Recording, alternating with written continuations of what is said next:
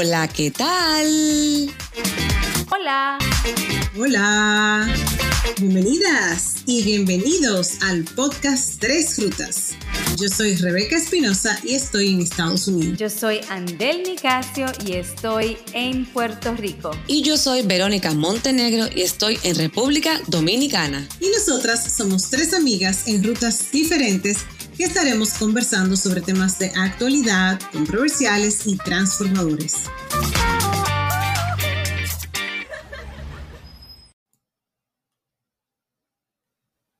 Bueno, hoy tenemos el placer y el privilegio de tomar una ruta de aviación, o sea que vamos a andar por los aires. Así que donde esté, prepárese para, para un despegue y un aterrizaje placentero, porque vamos a aprender muchísimo en el día de hoy con Kiani Vallejo Huertas, quien es puertorriqueña y oriunda de San Lorenzo, así que los fans de San Lorenzo ella es la primera mujer que desde el 2001 se certificó en la isla en la especialización de lenguaje de aviación, tanto de ruta como de radar, de 11.000 pies de alturas en adelante. Ella es además especialista en control aéreo y analista de políticas de transporte aéreo en la Administración Federal de Aviación de los Estados Unidos. Así es que, Kiani, bienvenida. Gracias por aceptar nuestra invitación a este espacio de tres rutas. No, gracias a ustedes. Un placer y estoy súper contenta de estar aquí. Encantada, qué, qué gusto. La verdad que eh, tengo mucha curiosidad por este episodio. La verdad, te, soy muy sincera, porque primero que creo que nunca he tenido una conversación de más de media hora con ningún piloto ni que nadie que, trabaje en, en, esa área por más de media hora con el tema. Así que para mí es un privilegio poder tenerte aquí en nuestro espacio y poder conversar y, y yo lo voy a hacer bien como que voy a preguntar así. Yo no tengo ni, ni, preguntas hechas porque creo que son tantas que no podía ponerlas en papel. Sí, bueno, pues yo encantada de contestar todas sus preguntas y sé que es un campo que no se conoce muchísimo, especialmente eh, el, control de tráfico aéreo es algo que no mucha gente conoce, así que estoy feliz de, de compartir con ustedes todo, todo lo que, lo que quieran preguntar. Kiani, cuéntanos cómo, cómo te empiezas esa ruta de aviación. ¿De dónde pues surge esa idea? Sí, pues sinceramente, todo, normalmente cuando alguien cuenta que está en el campo de la aviación es para pilotos y pues normalmente porque todo el mundo tiene algún familiar o conoce a alguien de ese ámbito, pero yo no tuve la misma experiencia. Yo eh, conocí sobre la aviación por un maestro de matemáticas cuando yo mm. estaba, en, creo que era octavo grado, él explicaba los conceptos matemáticos usando la aviación porque él era súper fan de, la aviación. Entonces, pues ahí fue que yo empecé a buscar información y pues como todo el mundo, mi primer, mi primera inclinación fue hacia piloto, pero no fue hasta después cuando ya había comenzado mis cursos universitarios que eh, aprendí sobre el control de tráfico aéreo y decidí entonces cambiarme de, en vez de ser piloto, pues ser controlador de tráfico aéreo. Wow, qué interesante. Pero entonces tú eres piloto también. No, no, no, no soy piloto. No. Ok, ok, ok. O sea, que tú hiciste esa transición en un momento eh, quizás temprano en tu carrera, entonces te dedicaste a lo que es eh, la torre de control y ahora analista también de, políticas. Sí, esto de, de, la, de, sí, de las políticas surgió hace aproximadamente tres años. Estuve controlando tráfico aproximadamente seis y ahora los últimos tres pues llevo entonces eh, analizando políticas de aviación. ¿Qué, ¿Qué, implica ese rol de estar, en e, esa comunicación en la torre de control? Pues mira, yo siempre lo describo de esta manera. El controlador aéreo es básicamente la voz del GPS del piloto.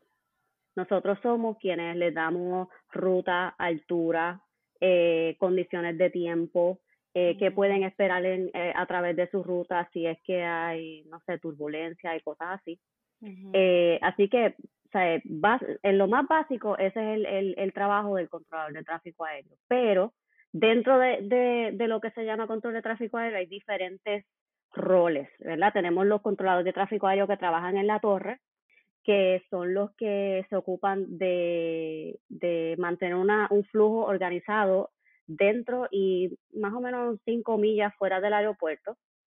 están los controladores de approach, que son los que toman los aviones y no tan solo le crean el, la transición al piloto hacia el aeropuerto o, cuando despega. Y entonces están también los de centro, que somos los que trabajamos la, la, la ruta completa ya después del despegue, cuando pasa 11.000 pies, por, en el caso de San Juan, una vez pasan los 11.000 pies de altura, ya los cogen, cogíamos nosotros los de centro y los trabajábamos por ahí hasta lo que fuera el resto de su ruta, hasta que transicionábamos con cualquier cualquiera de los espacios aéreos que, que no, ¿verdad? Que, que estaban a nuestro, eh, a nuestro alrededor. Podía ser que fueran hacia Miami, a Maiquetilla, lo que es Venezuela, em, hacia el sur, eh, Piarco. So, nosotros eh, en San Juan somos bien, ¿cómo se dice en español? Unique. Eh, únicos. Bien, únicos en el sentido de que somos una de las pocas facilidades que tenemos mucha comunicación con organizaciones externas a, a la Federación de Aviación de Estados Unidos. Qué interesante, sí. Tú sabes, Kiani, que escuchándote, a raíz de la pregunta que Andel te hizo, lo único que yo he visto de controladores es en películas. Y yo no sé qué tan acertado sea la ficción con la realidad. Y me surge preguntarte, ¿cómo es un día típico de un controlador aéreo? O sea, ¿cuántas horas trabajan? ¿Qué cantidad de vuelos eh, tienen, digamos, que atender? ¿Cómo, es eso? Pues mira, e, es cómico que digas lo de controlador aéreo en, en las películas, porque cuando cuando tú le dices a una persona que tú eres un controlador aéreo, lo primero que piensa es que tú eres la persona con los palitos anaranjados en la pista. No, no, eh, en la pista. No, no, no estaba pensando en eso.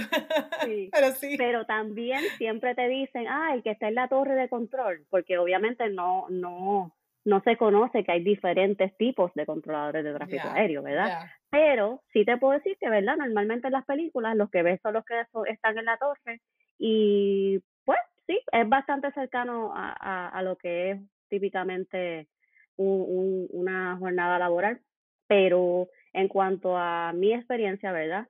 Eh, en San Juan teníamos turnos de entre 8 a 10 horas, no se pueden trabajar más de 10 horas por ley y normalmente por cada, mm, eso varía, pero normalmente por cada, yo diría, entre 45 minutos o 2 horas de trabajo, tienen que tener un break de por lo menos media hora, 35 minutos.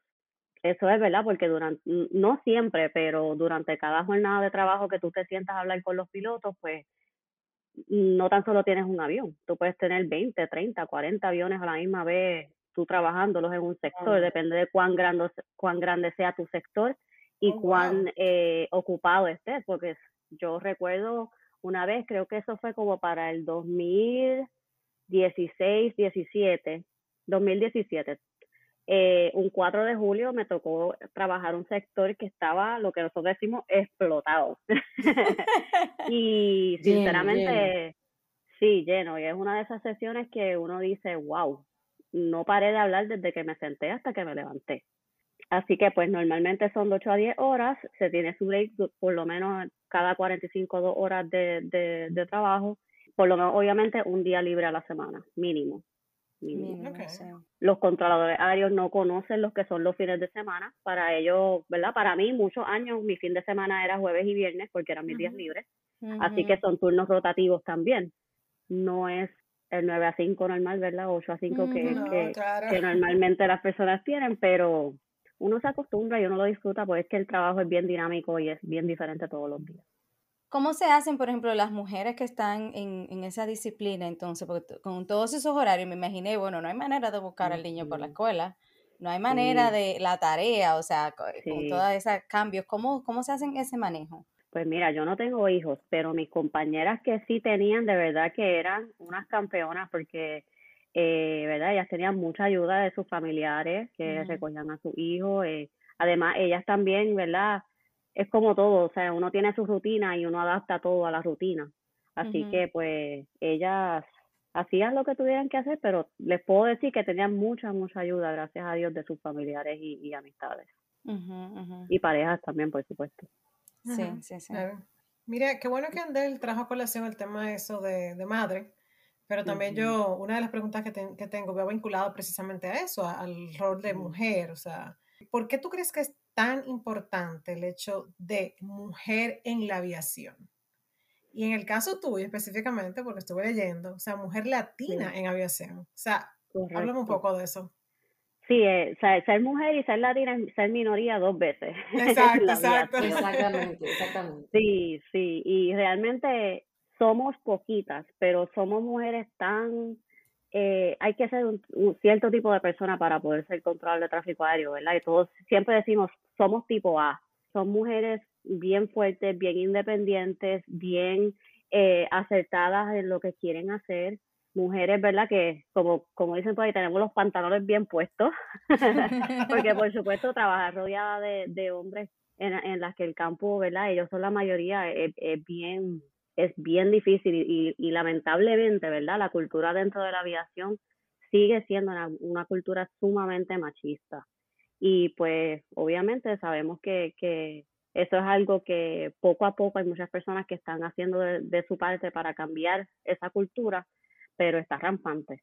Así que yo vivo orgullosa de, de lo que he logrado y, y sinceramente tengo muchos compañeros que viven felices de tener, ¿verdad? Mujeres como yo siendo compañeras de ella, pero también tenemos de, de, la otra, el lado de la moneda, ¿verdad? Y eso existe en todos lados. Pero de que es bien complicado, es bien complicado.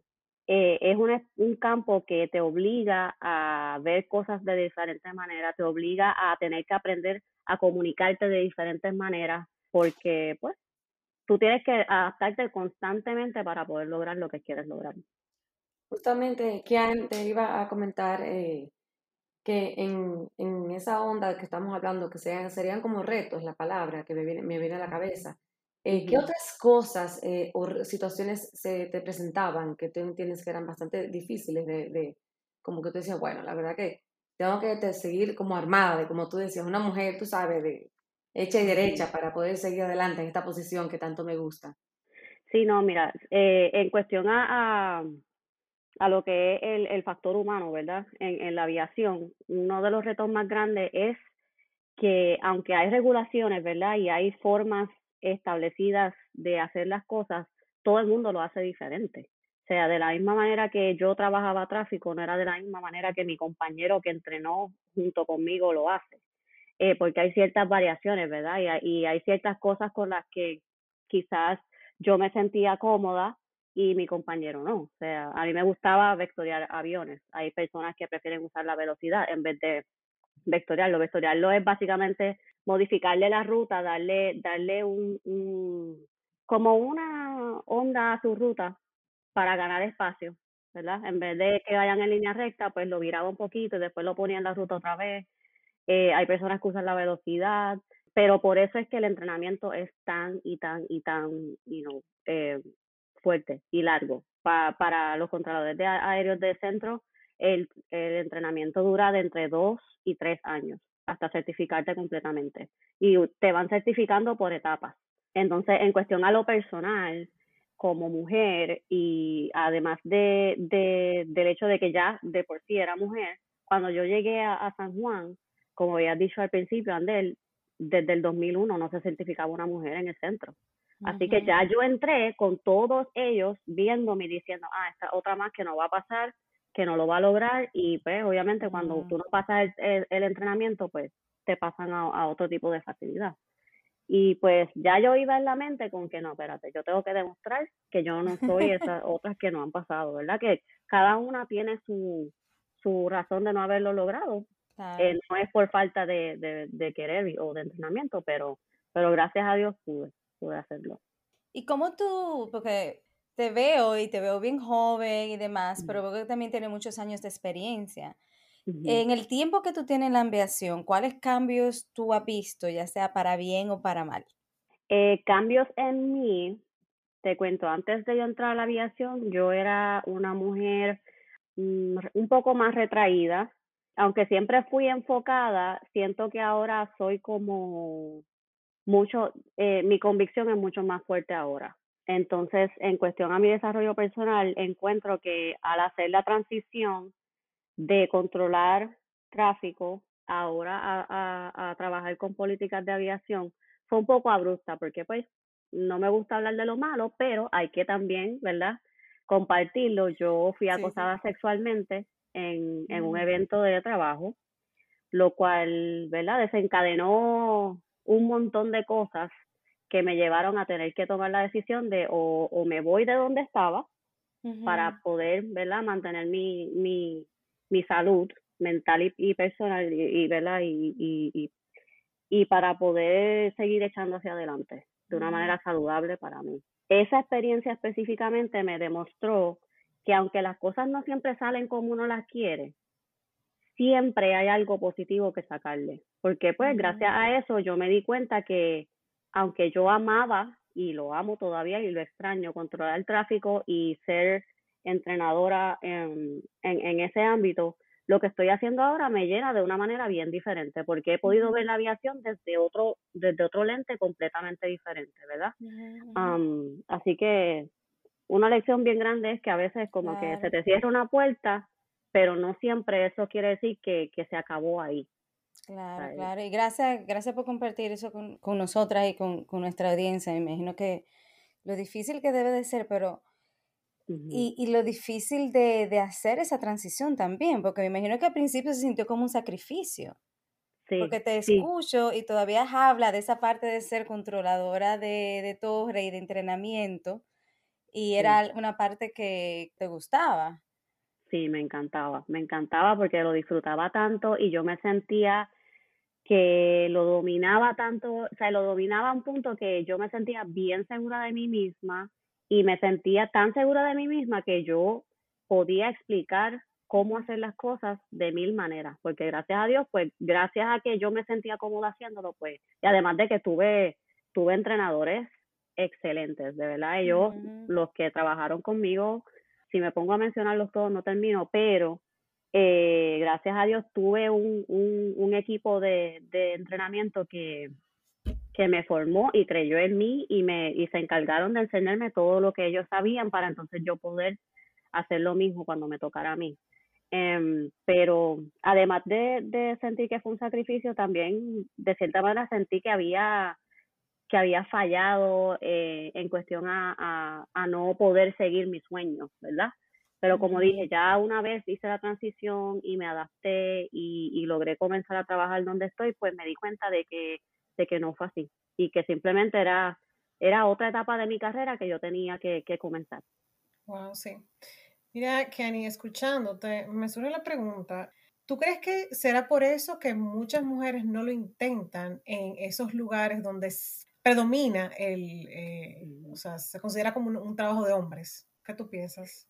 Bueno, no sé necesariamente de eso, pero además de que obviamente predominantemente eh, hombres, lo que es el tren de vida siendo parte de la aviación es algo bien complicado para las mujeres, especialmente las mujeres que, que, que tienen familia, que son madres. Justo antes de comenzar mi, mi, mi carrera de la aviación, estaba por casarme y el hombre con el que yo estaba supuestamente me apoyaba y iba conmigo hasta el fin del mundo y cuando yo comencé pues todo se desboronó él no podía entender mi mi, mi schedule eh, el hecho de que yo tenía que llegar y aunque mi trabajo consistía de, de en ese momento de entrenar, yo tenía que llegar a casa a estudiar y a seguir practicando. Y, o sea, y fueron varias cosas pues que me llevaron a tener un divorcio. Además de que obviamente le estás rodeada de hombres todo el día. No era algo que, lo sé, lo sé. Que muchas personas les gusta, ¿verdad? Y así que, y, y eso de la tasa de divorcio dentro de los contadores de aéreo es altísima, altísima.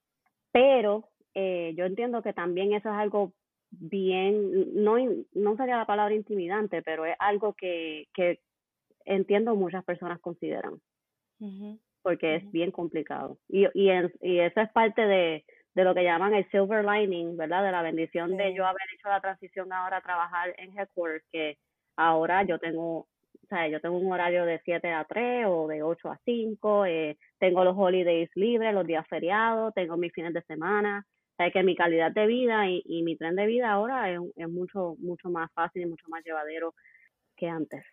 Claro. Mira, Kiani, y me surge la inquietud, de nuevo, dentro de ese contexto mayor, donde predominan mayormente hombres, ¿cómo se manejó esa situación de abuso sexual laboral? O no se manejó y tú hiciste esa transición eh, por ti sola? ¿Cómo, o, qué ayuda también pudiste haber recibido quizás de otras colegas? Sí, no, pues fíjate, dentro del dentro de la de la eh, de Federal Aviation Administration, ¿verdad? Em, ellos tienen diferentes opciones para las personas, ¿verdad? No tan solo mujeres, pero hombres que quieren eh, reportar un acoso sexual dentro de, ¿verdad? O una actividad de trabajo o dentro del mismo lugar de trabajo. Em, hay varias opciones de las que yo decidí.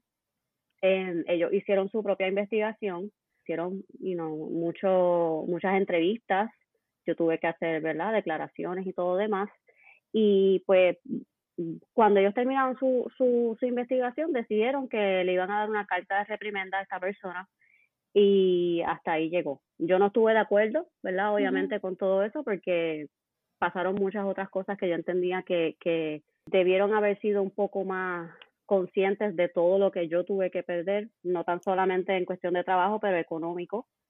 Pero, más sin embargo, ¿verdad? No puedo decir que no hicieron nada, porque sí, ellos hicieron su, su parte basado a lo que yo eh, decidí hacer. Lo que sí sé es que, pues, obviamente es algo que estoy 100% segura pasa todos los días, en, todo, en, en, todas las facilidades, no solamente en, la que yo estuve en San Juan, pero sí, hay, ellos tienen sus mecanismos de, de poder ayudar a las personas. Además de, eh, ellos tienen un programa que se llama EAP, Employee Assistance Program, que eh, brindan servicios de psicólogos, eh, consejeros, em, muchas otras cosas. Tienen hasta, hasta abogados y demás para que los empleados federales podamos conseguir esas ayudas de manera gratuita, por lo menos durante un tiempo.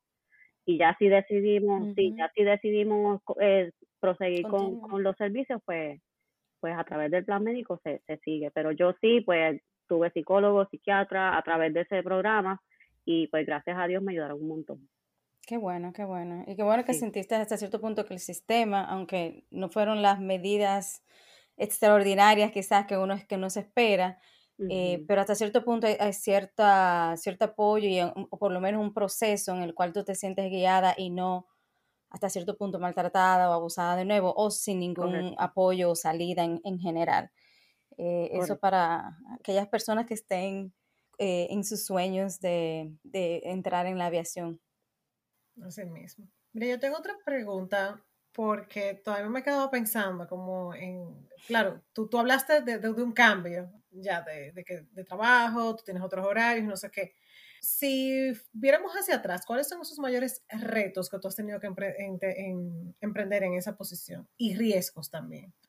Eh, bueno, el riesgo mayor siempre es que pues que cuando estés trabajando los aviones tenga un accidente. O sea, ocurre un accidente, y digo accidente en general porque normalmente cuando hay un accidente aéreo, aunque no sea culpa del controlador aéreo, siempre el controlador aéreo va a ser parte de la investigación. Porque una vez tú te conectas a ese micrófono, todo lo que tú dices se graba y todo lo que tú dices se va a utilizar, ¿verdad? A, tu favor o a tu contra en, en, una litigación. Um, eso es algo que te enseñan desde desde el principio. Eh, en cuestión a reto, yo yo pienso que el reto mayor, sinceramente, es el entrenamiento. El, el tú tener que aprenderte cómo funciona el espacio aéreo al que estás asignado, las políticas que, que guían, ¿verdad? Todas las acciones que uno tiene que tomar. Eh, ese proceso de, de entrenamiento es bien, de verdad, yo me considero una persona estudiosa, pero el yo haber tenido que ir a la escuela, a la academia para el controlador de tráfico aéreo y después los dos años adicionales dos años y medio adicionales de entrenamiento cuando llegué a mi facilidad. Eso ha sido los momentos más retantes y difíciles. De verdad que es bien difícil. No, no puedo ni, ni decir ni decir que no lo es, porque es que es bien complicado y son tantas que no lo voy a suavizar, eso no es así, no, no, lo voy a suavizar. No, de verdad que la cantidad de detalles que uno tiene que recordar y aprenderse son es tanta que de verdad, de verdad, o sea, cualquiera que esté en el campo de aviación, sea como controlador aéreo, como dispatcher, como piloto, lo que sea, de verdad, mi admiración completa porque es que para uno poder llegar a, a, decir, soy controlador aéreo, soy piloto, soy dispatcher, tiene que haber estudiado un montón. Imagino que eso se, se liga también al, al, manejo de tantas vidas y la responsabilidad también en ese sentido. Correcto. Eh, ¿Te has visto en alguna situación de, eh, de real emergencia tú como controladora de torre? Sí, pues fíjate, en cuestión a emergencia como tal, eh, nunca tuve una bien seria, gracias a Dios, en mis manos. Creo que, que el, el, la más la más cercana a ser una emergencia que tuve fue una vez un piloto que estaba volando desde la isla de Santa Cruz hacia San Juan. Había mucho, mucho, mucho mal tiempo, ¿verdad? Uno, yo como mi trabajo, pues le estaba dejando saber dónde estaba el mal tiempo, basado a la, a la ruta que él tenía trazada. Y de momento me llama y me dice, estoy desorientado, no sé dónde estoy, eh, no entiendo eh, el, el equipment del, del, del avión se le había ido y necesito que tú me guíes hasta San Juan, o sea, sean mis ojos. ¿Y qué pasa cuando, cuando eh, tengo un vuelo así, que en ese momento también hay diferencia entre lo que es un vuelo eh, visual y un vuelo con instrumentos? Hay, hay dos riesgos. Número uno, que lo que yo estoy viendo en el radar puede ser un poco diferente a lo que él vea, porque el radar hace un update cada 12 segundos, si no me equivoco. Y número dos, que si yo le doy un vector que lo meto más en el, en el mal tiempo y pasa algo, pues también e, e, eso es algo que, que, que ¿verdad? Puede ser catastrófico. Pero gracias a Dios pude guiarlo y llegó muy bien y después me llamó por teléfono a la facilidad y, y pude hablar con él. Y eso es un feeling súper cool, que, que te llame a alguien que acabas de ayudar y que te diga que le salvaste la vida cuando en realidad simplemente estabas haciendo tu trabajo. Eh, pero sí, tuve momentos que habían compañeros que tuvieron un piloto que estaba como a 35 mil pies, que se le estaba rompiendo el cristal del frente, lo que se llama el windshield. eh, tuvimos, y muchas, en muchas ocasiones habían pilotos que declaran emergencia por, porque tienen un pasajero enfermo o algo así, obviamente pues se les tiene que dar un trato especial a ellos para asegurarnos de que, de que lleguen lo antes posible a su destino pero ese, ese, ese piloto específico es el que siempre recuerdo como que, wow, mi trabajo de mm. verdad es importante. Qué lindo, qué lindo. Y sobre todo también después sentirte, eh, o sea, darte cuenta que la persona también lo, lo, supo apreciar, porque muchas veces, sí. Exacto, uno piensa, yo estoy aprendiendo mucho con este episodio porque yo sabía que había una torre de control, que había botones, ¿sabes? En el aeropuerto, que no sé cuánto, pero no sabía que había una cabeza tan importante que, o sea, para mí era más el piloto, la cabeza, pero ahora puedo ver que como que me parece que la cabeza va más en la torre de control, ¿verdad? En los controladores. Sí, no, cada cual tiene un rol sumamente importante, pero sí, nosotros pues somos, somos, somos quienes llevamos el piloto de punto A a punto B, prácticamente. Y en ese orden, ¿te ha tocado algún tipo de misiones? O sea, eso más o menos estamos hablando de vuelos comerciales, ¿verdad? Eh, también has, estado colaborando en otro tipo de, de, misiones que ya no sean, que sean más del gobierno, humanitarias.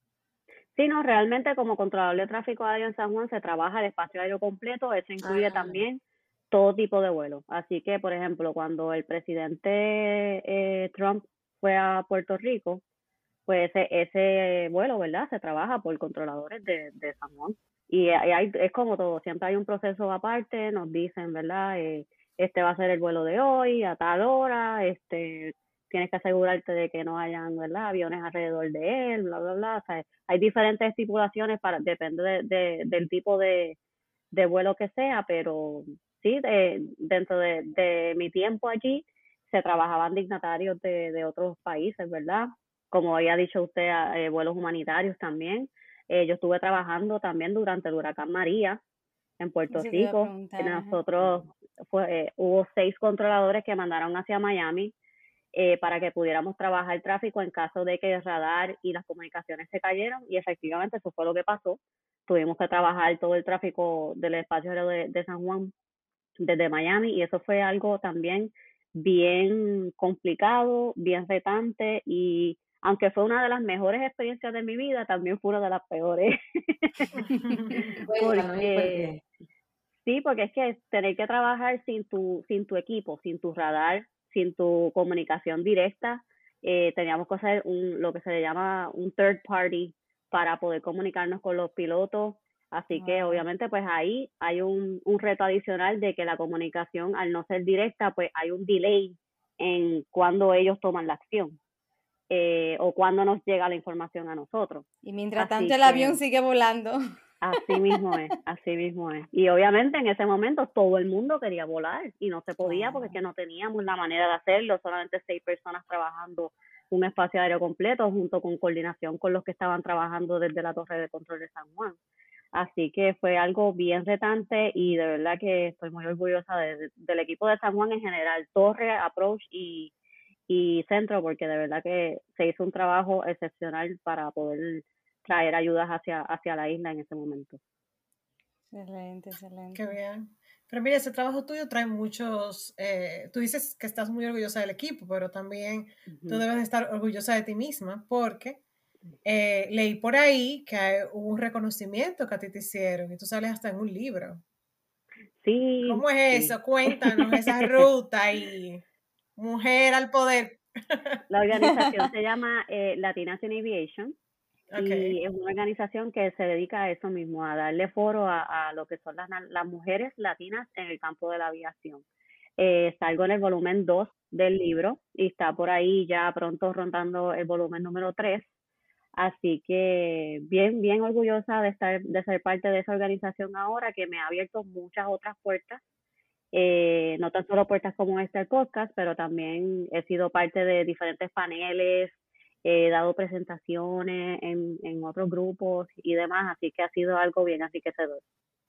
Además de, de, tu ruta de aviación, cuéntanos cuando tú no estás trabajando en una torre de control, eh, ¿a qué, qué tú haces? ¿Cuáles son tus pasiones, tus hobbies, tu tiempo libre? Sí, pues fíjate, en mi tiempo libre a mí me gusta ser creativa, así que eh, ahora mismo estoy haciendo mucho lo que se, eh, se llama aesthetic journaling, que básicamente en vez de tu, se llama aesthetic journaling, que básicamente es, en vez de tú estar escribiendo tus pensamientos en un diario, lo haces a través de fotos, eh, sellitos, stickers, fotos, no ah, sé, como, yo tengo... Como un scrapbooking. Ajá, como scrapbooking, exacto. Oh, pero ¿cómo, se llama, Eh, ah, ¿cómo se llama ahora? aesthetic journaling. Oh my God, porque yo hacía scrapbooking, pero ya empezamos otro nivel. Oh my gosh, oh my gosh. Oh my gosh, Sí. Eh, pero básicamente cualquier cosa que sea creativa. A veces también me gusta pintar. No soy súper buena, pero lo disfruto. lo Ay, importante. Por aquí también lo disfrutamos las tres. Sí. Sí. Y entonces lo último que diría es, mi esposo y yo nos encanta comer. Así lo que siempre tratamos Ah, de también por aquí también nos gusta comer. Sí, come mucho. diferentes, diferentes restaurantes que se puedan probar y así nos entretenemos comiendo también. Mira, Kani, y volviendo de nuevo un poquito a la parte de aviación, tengo curiosidad de saber qué significa ser analista en, en ese mundo y, creando políticas. O sea, qué tipo de políticas tú creas y, cómo está ese mundo por ahí. Sí, pues básicamente ahora mismo me estoy enfocando en lo que son las políticas de planes de contingencia.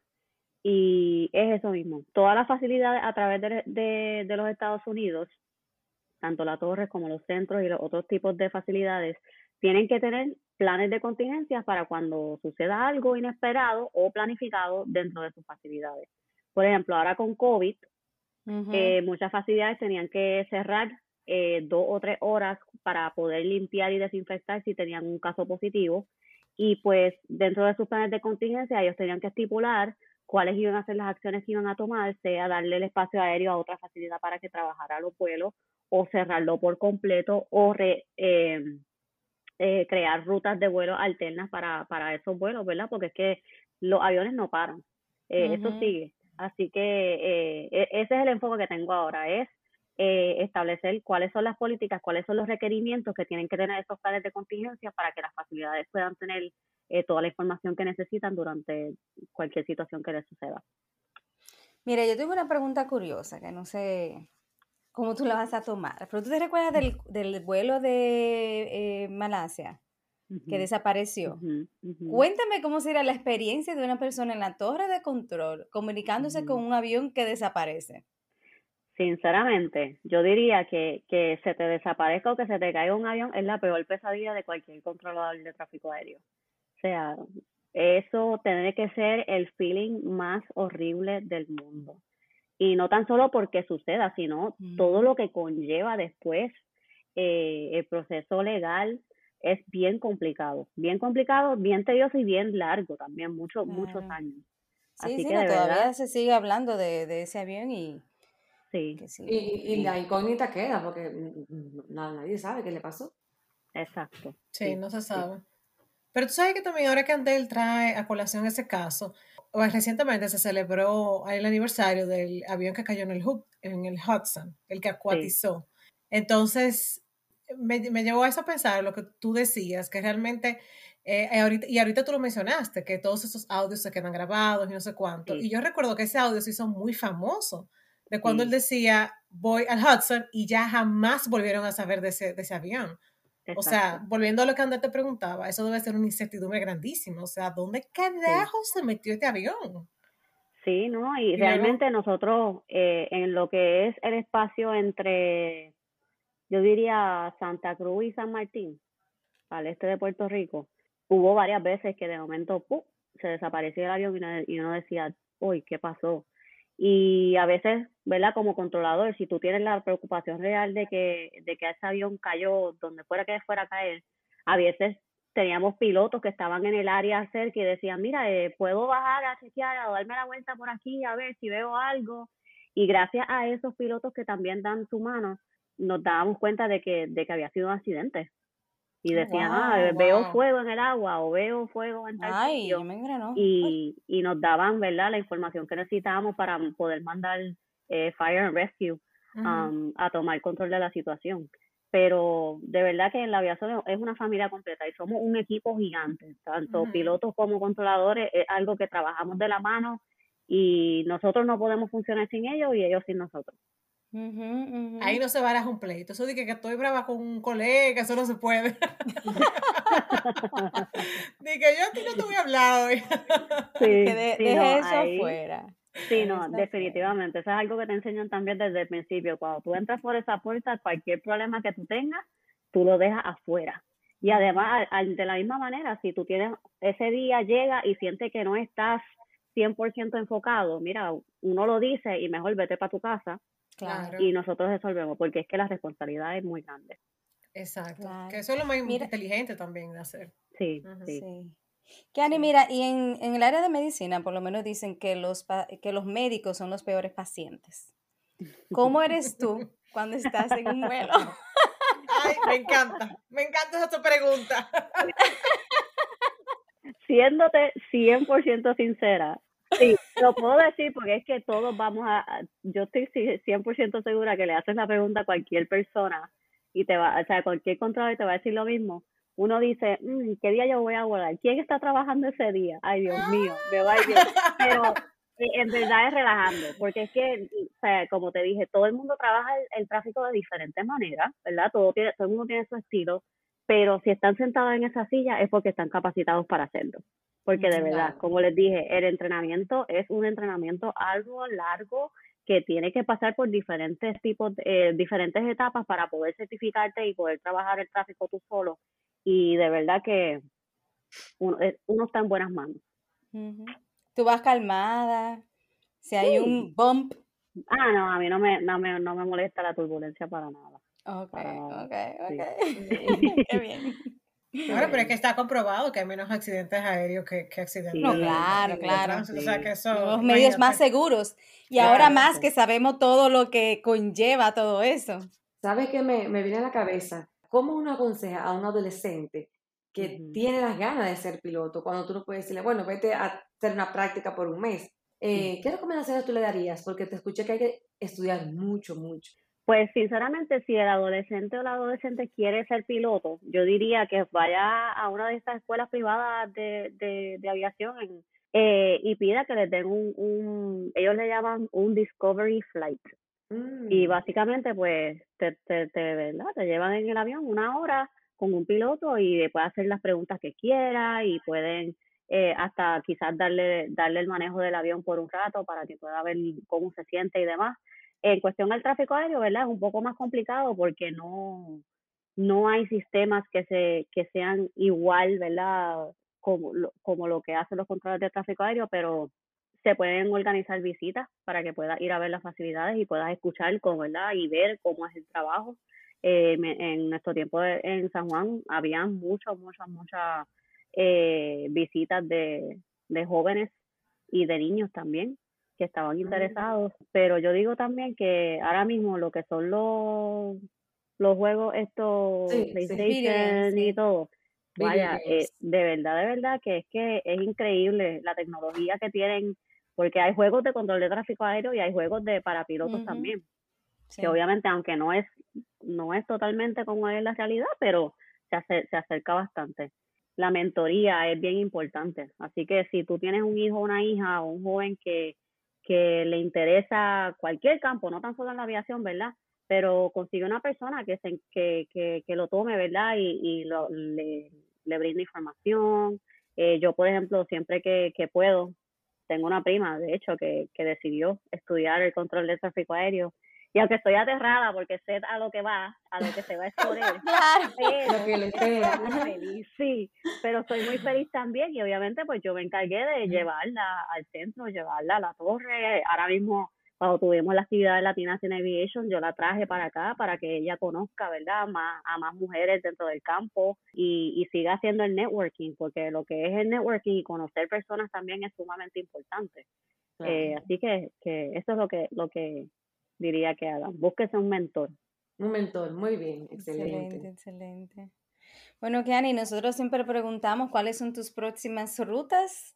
Estoy bien emocionada porque anoche mismo estábamos mi esposo y yo planificando nuestro próximo viaje, que es en abril, vamos para Italia. Así que estamos desde hace como cuatro o cinco años que no viajamos porque hasta nos casamos y no tuvimos ni honeymoon. Pero estamos ahora por fin que decidimos, ok, ya ahorramos lo que íbamos a ahorrar para comprar nuestra casa, tenemos nuestra casa, ahora vamos a viajar y vamos a disfrutar. Ay, excelente, me encanta, me encanta esa ruta. Qué chévere. Qué lindo, qué lindo. Mira, Kenny, ¿algún otro consejo, eh, aunque ya dijiste algunos, que tú quieras como que añadir a aquellas personas, mujeres especialmente, que decidan tomar caminos eh, que son predominantemente de hombres, por así decirlo. Sí, de verdad que lo que diría es, crean en usted, crean, en ti, porque el hecho de que seas mujer no te quita valor, no te quita mérito eh, en cualquier cosa que decidas hacer. De verdad, yo siempre decía a los muchachos, anything you can do, I can do better. ¡Ah, me encanta. siempre nos pasábamos Me quedo con esa. Sí, me encanta. Sí, qué chévere, excelente. Déjame ver, lo que, sea, lo que sea que tú haces, yo puedo hacerlo mejor. Mejor, exacto. Para traducirlo. excelente, excelente. Bueno, yo creo que sí, te quiero dar las gracias, de verdad. Eh, aprendí muchísimo contigo y Eres un referente eh, de verdad buenísimo para mujeres, para latinas. Muy, muy chévere esta conversación. Gracias, gracias. Un placer estar con ustedes, de verdad. Eres un referente, y no solamente en la parte de aviación, sino cuando al tú haber dado tu testimonio de esa agresión y ver cómo tú dijiste, mira, esta situación yo le saco la mejor parte, eh, paso la página, me, me, me, sigo construyendo y, y, y, pudiste incursionar en otra área dentro de la aviación, que es lo que te gusta. Y la verdad que seguir con tanto éxito. Para mí es, eh, eres un, es un mismo referente de, de, lo que es una mujer resiliente y, echada para adelante. Gracias. Gracias. Bueno, de verdad, más que un privilegio. Gracias por compartir esa ruta tan hermosa de muchísimos vuelos y demás. Y lo fascinante realmente que me, me encantó mucho eso, que son, eh, son, son, una familia y todo lo, lo que conlleva, pero también el hecho de uno hacer su propia ruta, aunque esa ruta quizá no esté tan abierto, tan dispuesta a, a recibir a uno en, dentro uh -huh. de esos contextos. Y que a pesar de las cosas que han pasado, que tú sigues eh, floreciendo eh, en esa ruta. Así que esperamos ver muchos más éxitos. Mantente en comunicación gracias. con nosotras. Seguro, un placer. Muchas gracias a ustedes. Gracias, Encantadísima. Un placer. Gracias. Ya que descargaste este episodio, te invitamos a compartirlo. Estamos en todas las plataformas digitales. En Instagram nos encuentras como arroba tres rutas podcast y nos puedes escribir al correo electrónico tresrutas.podcast arroba gmail.com. Te esperamos en nuestra próxima ruta.